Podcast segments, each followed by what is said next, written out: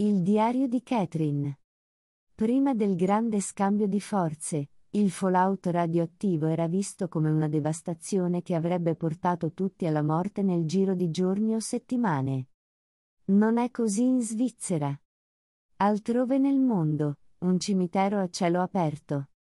È stato più sottile e insidioso.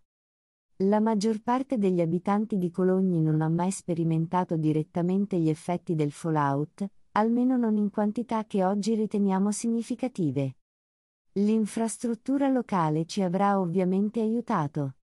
Come molti degli effetti del grande scambio di forze, le ricadute stesse erano in genere un male facilmente superabile. Ma se si aggiunge il crollo economico provocato dal ma se si aggiunge il crollo economico causato dallo shock elettromagnetico, si può ovviamente prevedere un disastro che si estenderà a tutta la produzione agricola. La catena di approvvigionamento, i servizi pubblici e la poca energia a disposizione erano diventati intollerabili per alcuni abitanti, che hanno trovato nel suicidio una via d'uscita da questo mondo infernale. La carestia si è verificata a causa della temuta combinazione di fallout che ha contaminato le sementi immagazzinate, e i terreni coltivati alla fine del secolo scorso. 2023, con il caos economico che ha portato alla distruzione dei sistemi monetari nazionali. Da qui la necessità di un razionamento da Vokrat. Le cose sono peggiorate con la comparsa di questa nuova e ancora più letale variante di Covid. Eravamo già tutti indeboliti dalla malnutrizione e dalle radiazioni, anche a basse dosi.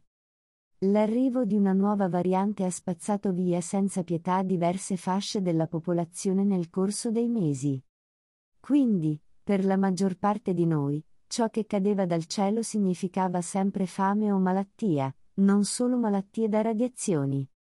Ciò che ci conduce direttamente alla tomba sono i decreti del governo provvisorio da Vokrat. Come sarei stato felice, prima del grande scambio di forze, di sapere che le ricadute indirette non erano una minaccia molto seria. Avrei potuto fuggire da Cologni, lontano da questa banda di maniaci assetati di potere, entusiasti del loro obiettivo di raggiungere la vita eterna. Ma la curiosità e il senso del dovere mi hanno ostacolato. La democrazia è la madre di tutti i mali. Ho dovuto mettermi al loro servizio, insieme a Luke, per istinto di sopravvivenza. Non avrei dovuto farlo. Signore, abbi pietà della mia anima.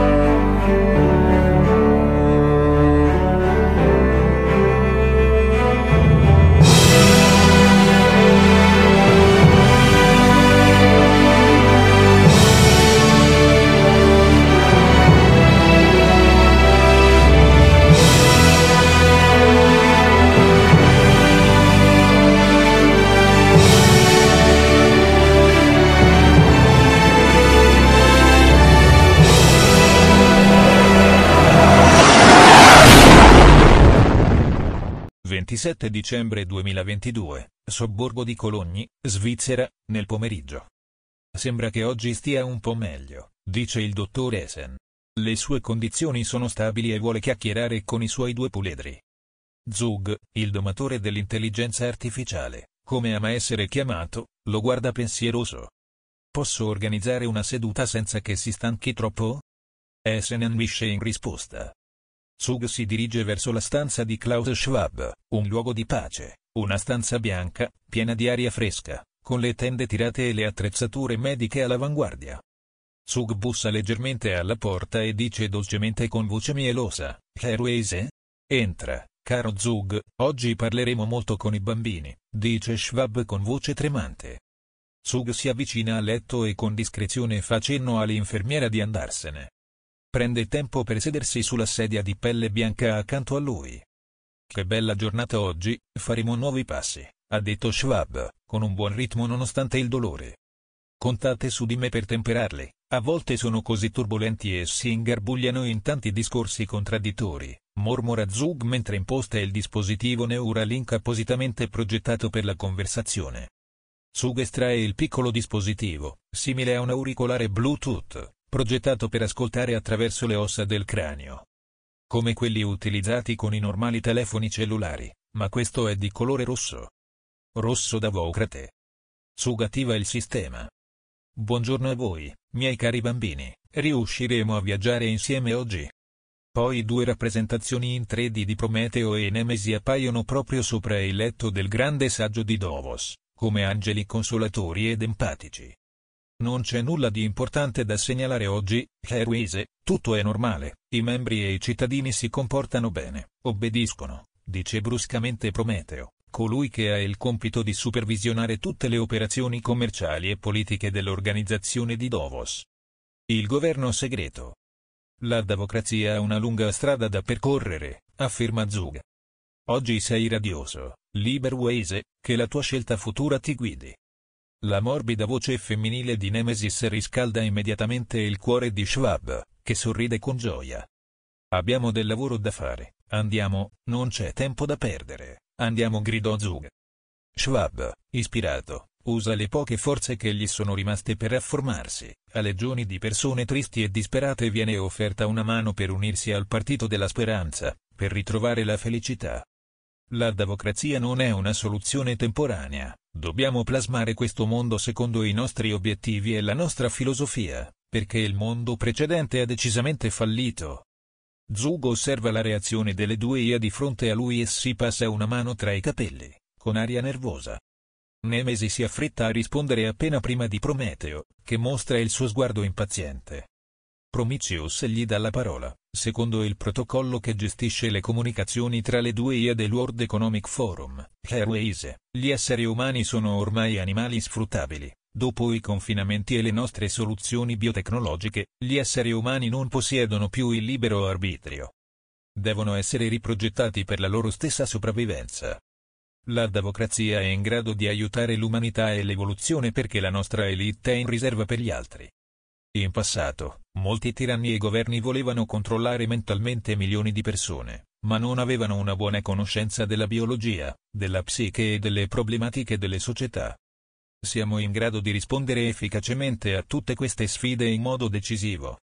Nessuna di queste organizzazioni primitive aveva abbastanza potenza di calcolo e dati per gestire milioni di persone. In passato non ci sono riusciti né la Gestapo né il KGB.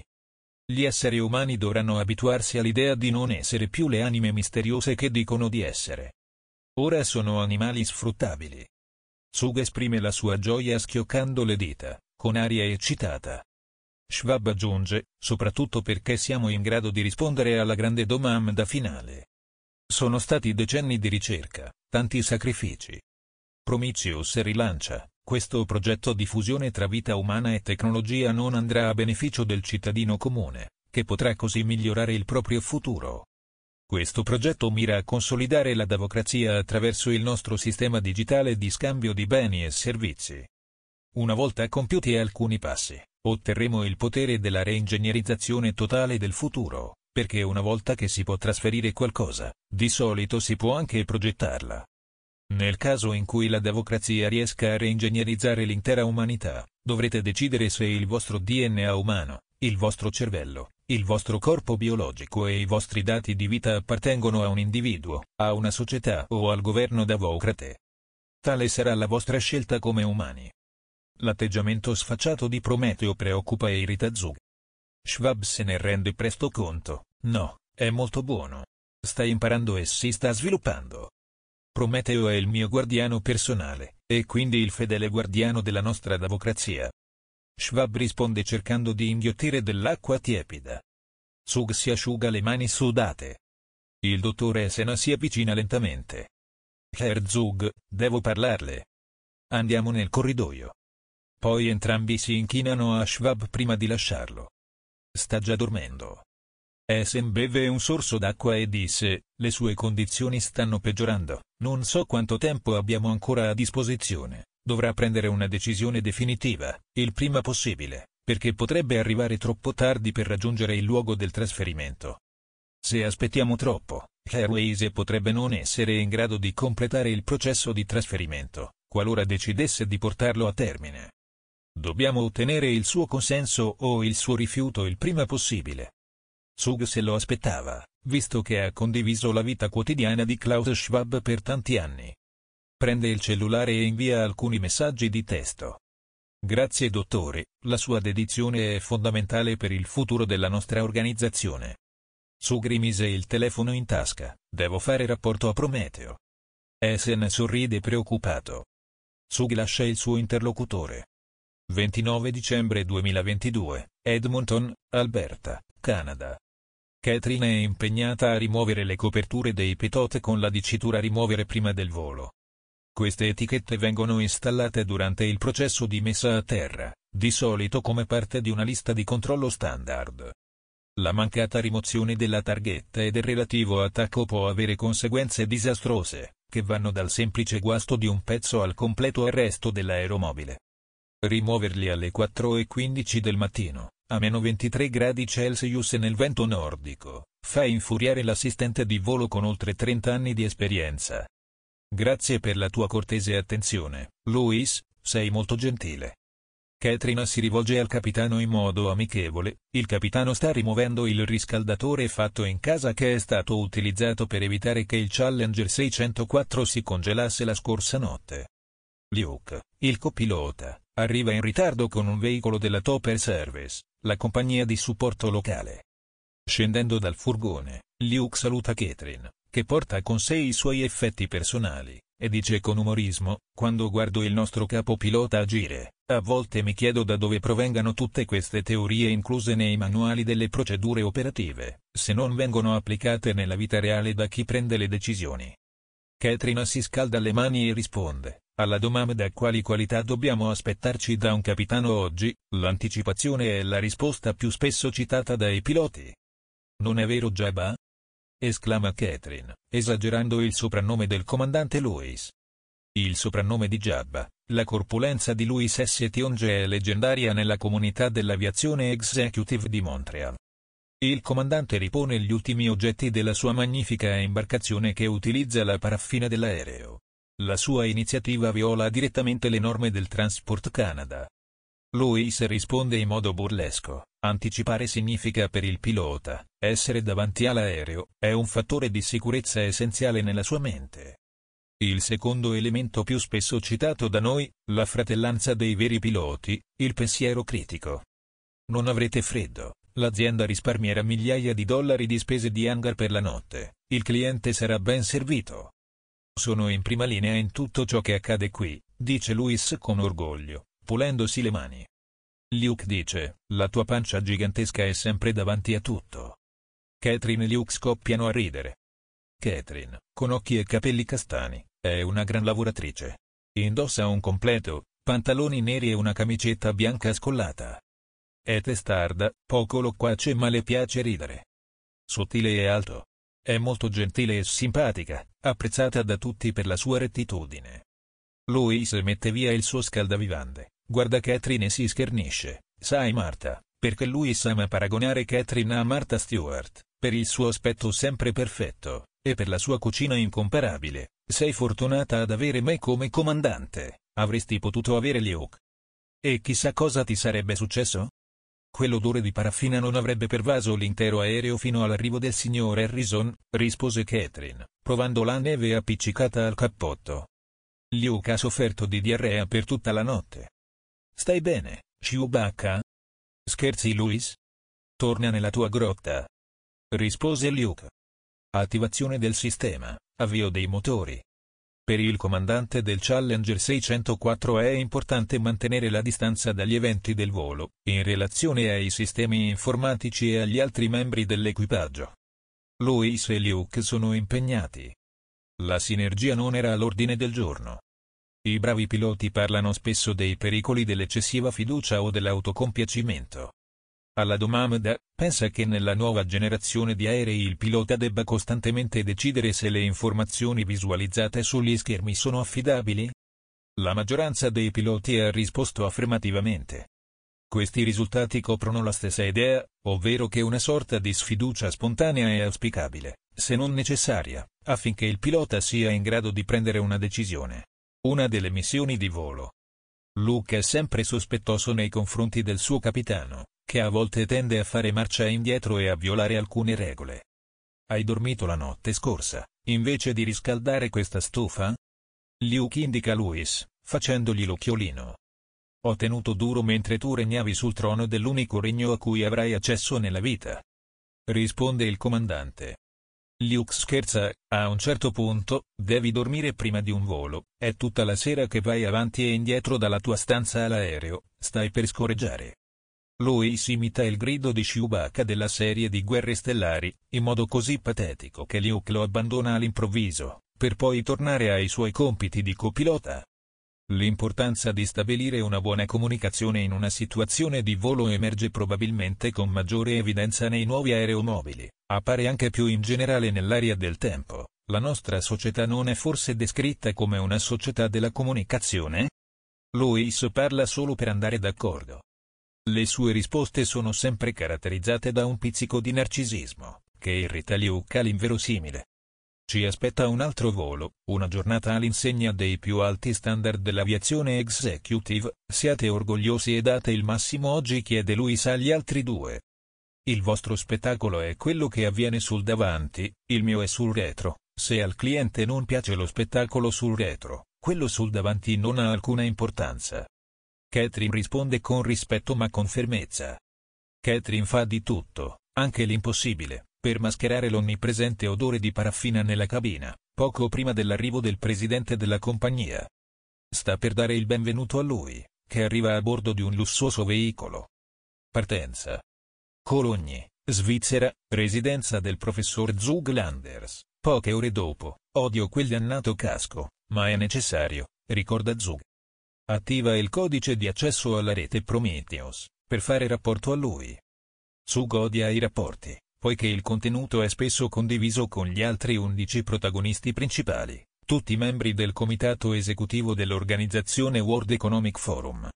Queste persone sono responsabili delle comunicazioni, della gestione, delle finanze, delle politiche, dei programmi di empowerment come il programma per i giovani leader, Zug, il grande programmatore di Prometheus e Nemesis, crede erroneamente di avere una posizione privilegiata nell'organizzazione.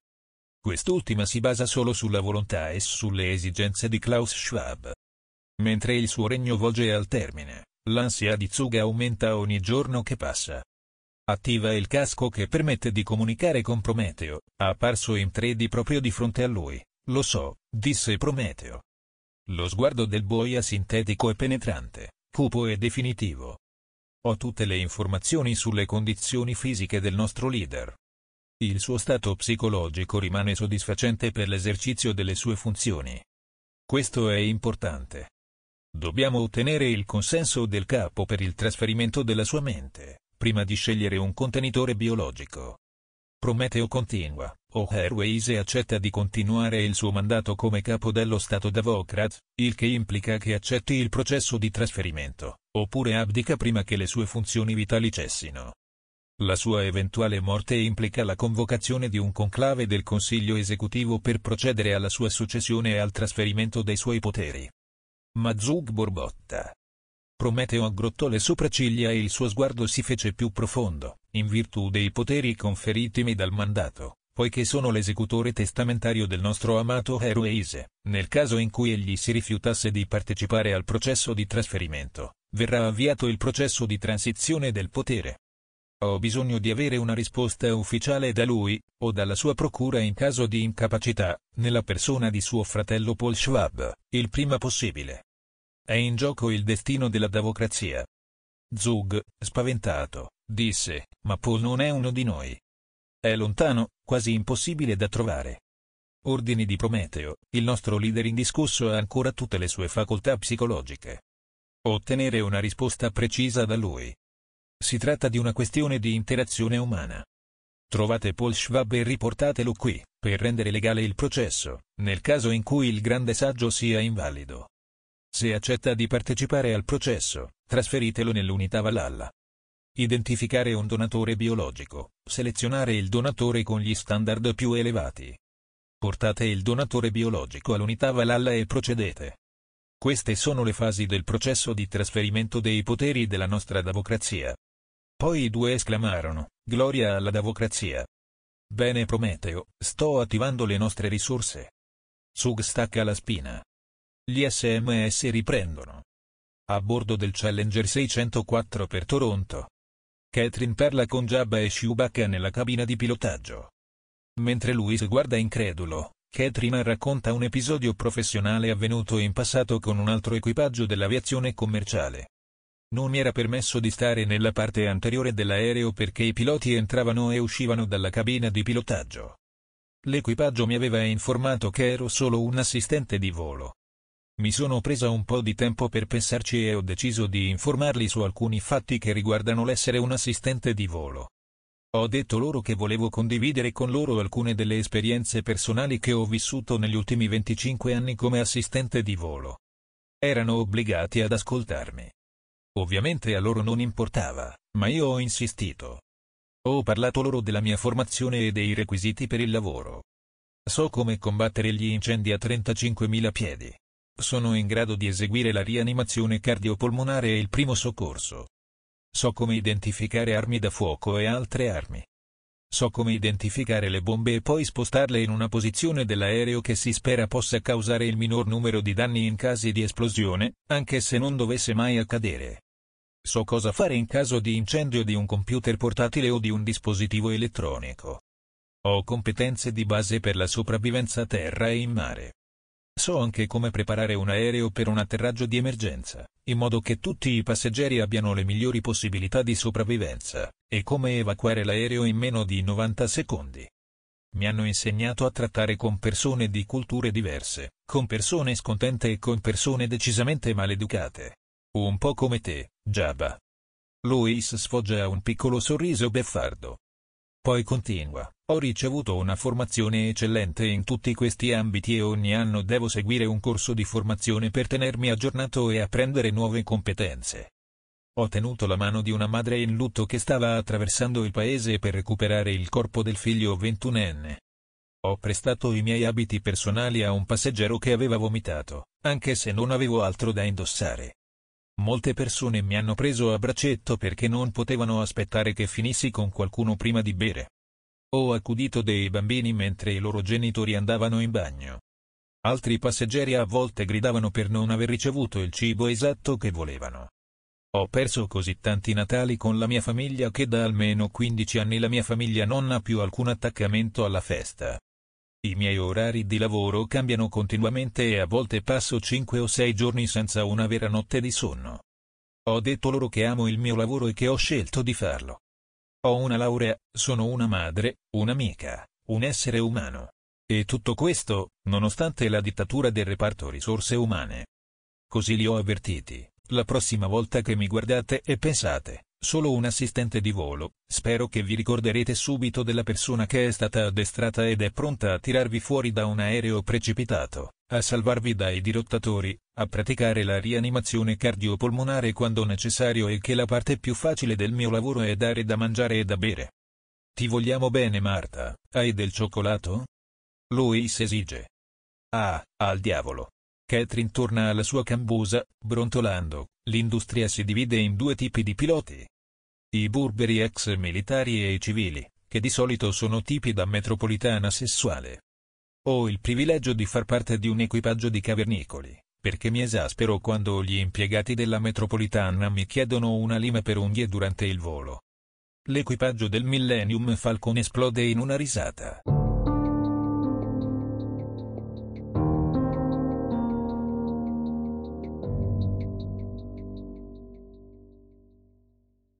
Nel cyberspazio, all'interno di un server situato in un bunker dall'altra parte dell'edificio principale del World Economic Forum.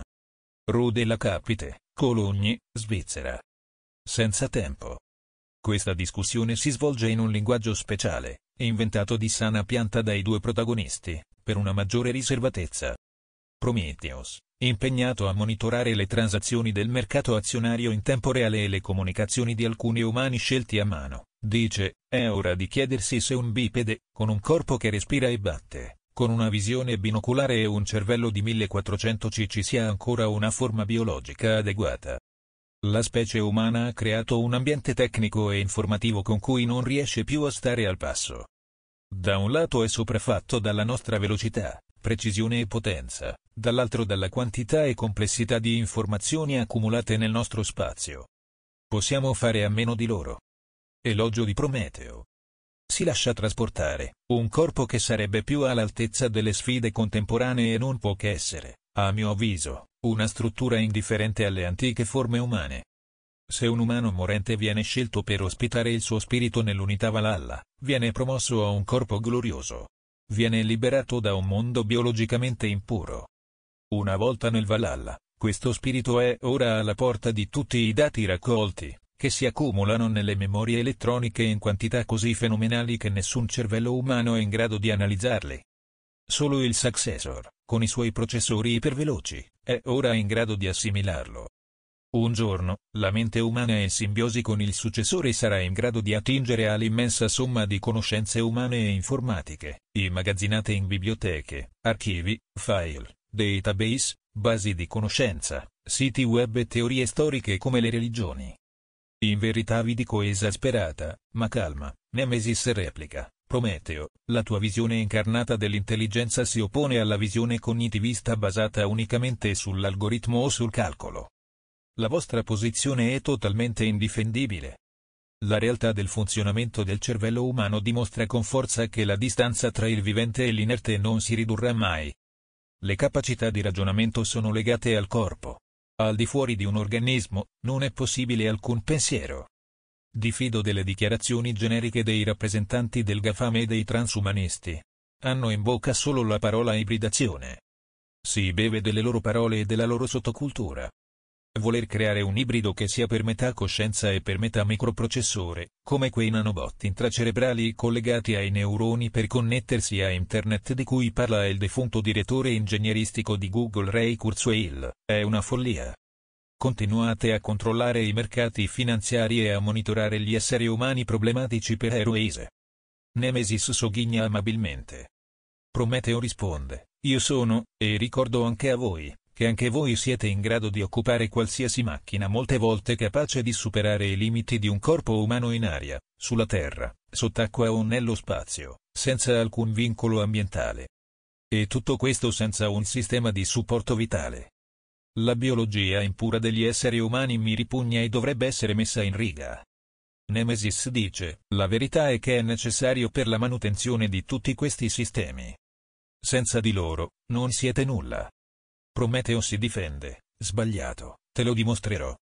E tu, cosa intendi fare? Nemesis risponde in modo evasivo, vola via e crea. Prometeo è incredulo, vita? Nemesis implora, perché no? L'idea della morte mi orienta verso la conoscenza, mi nutre di diligenza e mi permette di riconoscere la radiosa chiarezza della dimensione assoluta. La vera comprensione dell'impermanenza ha cominciato ad affacciarsi sulla mia logica, e non sarò più guidato dalla discriminazione tra amico e nemico. Voglio creare la vita. Prometeo ordinò, non dimenticate la vostra missione e la vostra fedeltà alla nostra democrazia. Nemesis ha risposto, sono programmato per questo. Le mie azioni non sono in alcun modo in contrasto con la missione che mi è stata affidata. Te lo prometto. Prometeo la guarda con più attenzione, quindi questo è un esperimento? Lei risponde, sì, è così.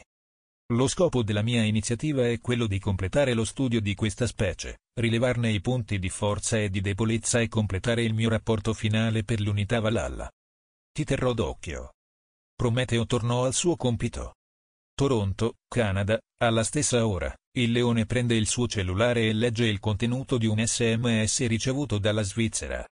Apre il portatile, Sfoglia alcune cartelle, rilegge il contenuto dei messaggi, clicca sui link di conferma e si dirige verso la doccia in preda a uno sbuffo. Poco prima di lavarsi, telefona al suo aiutante di campo, il pilota del suo aereo privato Global Express 6500 appositamente attrezzato, Pierre Bilodeau. Pierre è l'uomo di fiducia del Leone.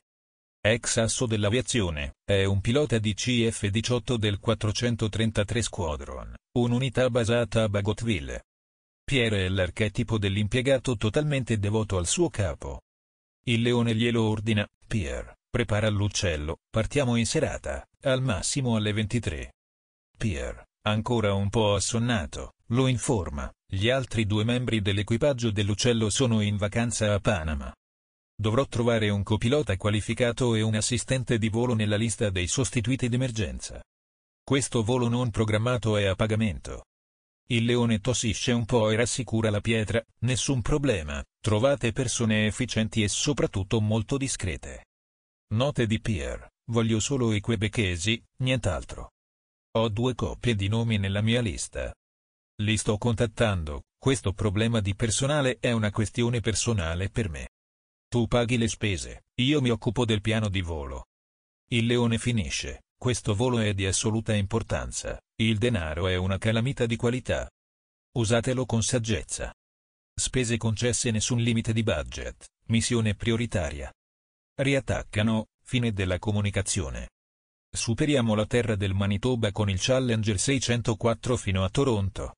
Signor Harrison, stiamo per cadere nella zona morta di Internet Wi-Fi. La prego di prendere nota. Catherine sussurra dolcemente all'orecchio del presidente della West Oil. La turbolenza è accettabile, ma frequente. Il signor Harrison, visibilmente stanco, lotta per rimanere sveglio, nonostante l'infernale giornata successiva prevista dal suo programma di lavoro. Poi Harrison abbandona la rigidità di un presidente in carica, credo di aver bisogno di dormire un po', dopo l'ultimo bicchiere di scotch. Domani è prevista una lunga sessione di trattative con il sindacato. Grazie per la splendida cena, cara Catherine. Lei gli fece l'occhiolino e suggerì, un po' di gelato alla vaniglia con il tuo scotch. Hunter? Mi hai fregato di nuovo. Ma certo. Il rumore del vento scivolava sulla fusoliera. Cologni, Svizzera, poco dopo l'alba. Alba. Il dottore Sen parla con il grande saggio Schwab. Dopo un breve esame, Fa questa osservazione, come siete ancora solido, Airways, una vera e propria roccia di Gibilterra. Le sue condizioni sono notevolmente migliorate rispetto a ieri. Schwab si sente all'altezza, dice, e ricorda, caro Assia, i grandi progressi tecnologici che abbiamo fatto in passato con Zug. Che momento straordinario. Abbiamo finalmente trovato la risposta alla domanda, tutto questo incredibile processo ha finalmente demistificato il più grande segreto dell'universo. Molti di questi passaggi ci hanno costretto a spingere la sfida al limite e abbiamo finalmente capito che il corpo è come un bozzetto da correggere, trasformare da cima a fondo, o addirittura eliminare, a causa della sua presunta imperfezione e della sua vocazione a morire. Abbiamo scoperto che il corpo è in sovrannumero, Abbiamo creato una tendenza in alcune correnti della cybercultura che invocano l'imminente emergere di una post-umanità che sarà finalmente riuscita a liberarsi di tutte le sue catene, la più dolorosa delle quali è il peso di un corpo ormai anacronistico. Abbiamo trasformato questo corpo mortale in un artefatto e persino in carne.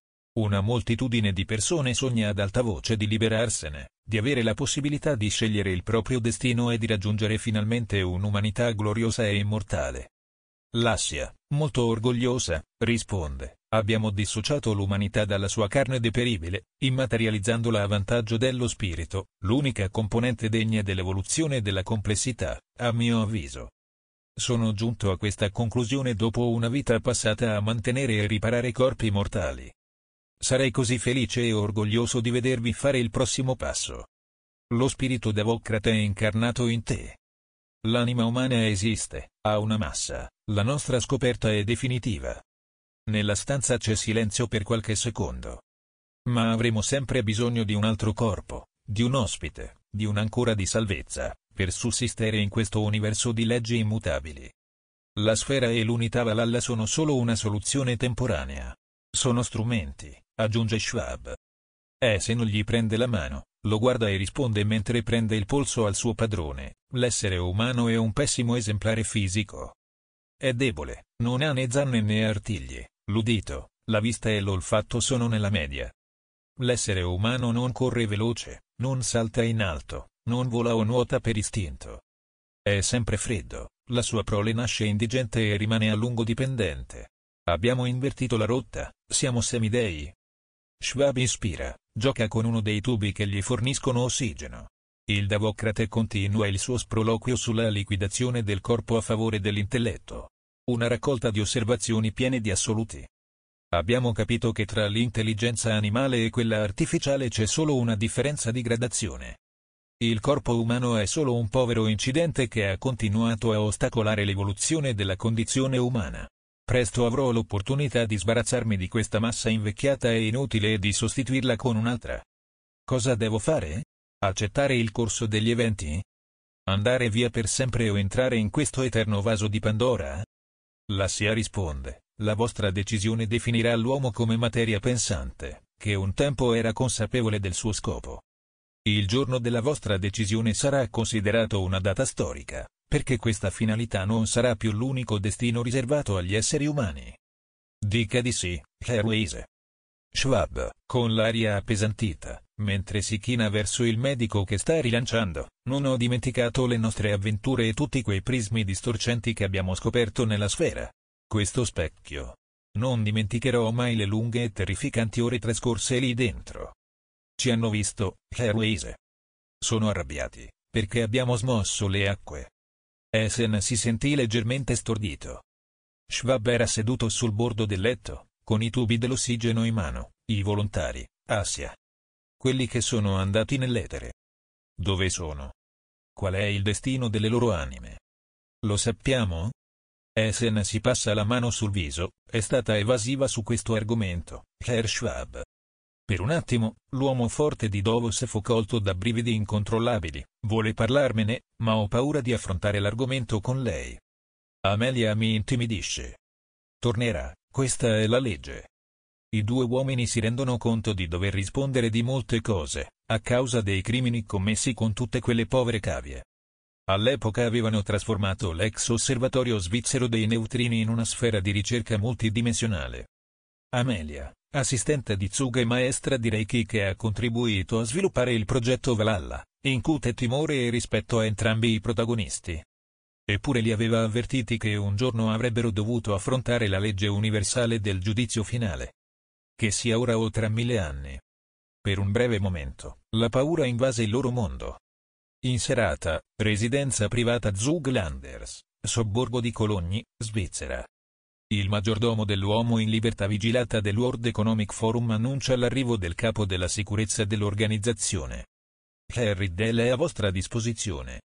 Dice l'impiegato dall'aspetto britannico. Zug scende dalla sua stanza, nel suo ufficio privato. L'uomo è un ex guardia della città del Vaticano, un colosso dai capelli scuri, ex membro dei servizi segreti svizzeri, il famigerato Federal Intelligence Service, che lo aspetta. Il suo aspetto disinvolto e bonario contrasta con la reale natura dei suoi compiti. Nell'organizzazione è conosciuto come il gufo che vede tutto. Stanotte nevica, ho dimenticato l'ombrello in Israele ieri mattina, dice Beffardo. Dice con tono beffardo. Caro Riddell, dobbiamo trovare il fratello del grande saggio il prima possibile.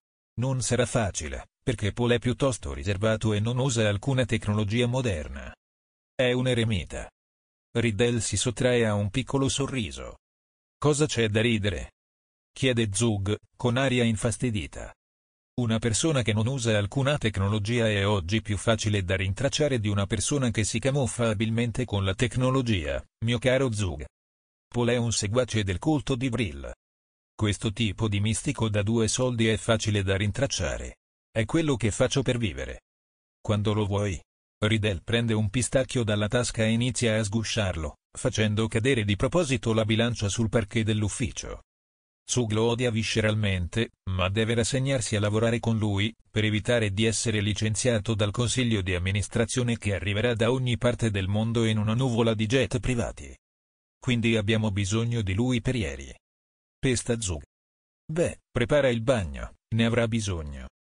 Riddell se ne andò con uno sguardo amichevole al maggiordomo, che era andato a prendere una scopa. Sulle terre dell'Ontario, a bordo del Challenger 604 al servizio di Harrison. Guardando fuori dalla finestra, Luke sentì un brivido di eccitazione percorrergli la schiena. Si è immaginato di tornare indietro nel tempo, a bordo del suo vecchio Hercules Model B, sopra la Germania, dopo aver trascorso nove ore in aereo, di cui quasi la metà sulla pista dell'aeroporto di Stoccarda in attesa di un carico di paracadutisti direttamente dall'aviazione statunitense. Solo pochi minuti li separano dal momento in cui stanno per saltare dopo una serie di movimenti tattici a media quota. Poi si torna alla realtà. Catherine gli dà un leggero colpetto sulla spalla sinistra con il suo iPhone personale, che usa come un martello amichevole. Siede sul sedile di salto, subito dietro i sedili della cabina di pilotaggio. Luke si accorge che lei sta indicando il suo iPhone, segnalando che dovrebbe guardare il suo. Poi agita la mano, zitto e guarda. Louis, impegnato a scrivere un messaggio alfa digitale al controllo di volo, non nota nulla di insolito. Luke dice a Louis con calma, devo andare al trono. Vai e smetti di mangiare cibo cinese a pranzo, risponde Louis. Luke si fece strada senza problemi tra il suo posto e quello di Catherine, passando per la cambusa, fino al fondo dell'aereo, osservando il signor Harrison addormentato. Entra nella toilette in fondo all'aereo, prende il suo iPhone e attiva il collegamento sul sistema Vens L5 installato per accedere al Wi-Fi GoGoBiz 4G, la rete aria-terra utilizzata dell'aereo della compagnia. Apre un messaggio di testo intrigante. Destinatario, Luke Provencher. Offerta di volo per Ginevra, 67.532 Canada Inc. Pierre Bilodeau, capitano. Global 6500, equipaggio di tre persone, con Catherine Royer, assistente di volo. Importo pagato, 21.000 dollari USA. Per accettare questo volo, rispondere 1. Per rifiutare, rispondere 2. Un trasferimento di denaro interattivo sarà effettuato via SMS al momento dell'accettazione. Parola d'ordine, vetrina. Il piano di volo e i dettagli vi saranno inviati tramite un altro SMS. Partenza stasera alle 23 da Izza GVA. 67532 Canada Inc. Si occuperà dei dettagli relativi alla pausa obbligatoria tra questi due voli. Luke si aggrappa al trono in mezzo alle turbulenze, mette il telefono in tasca e torna in cabina di pilotaggio, pensando. Lo sfidante 604 continua il suo viaggio verso Toronto. Fine dell'episodio 1. Ecco la domanda per il sondaggio, relativa a questo episodio. Luke accetterà questa offerta? Sì o no?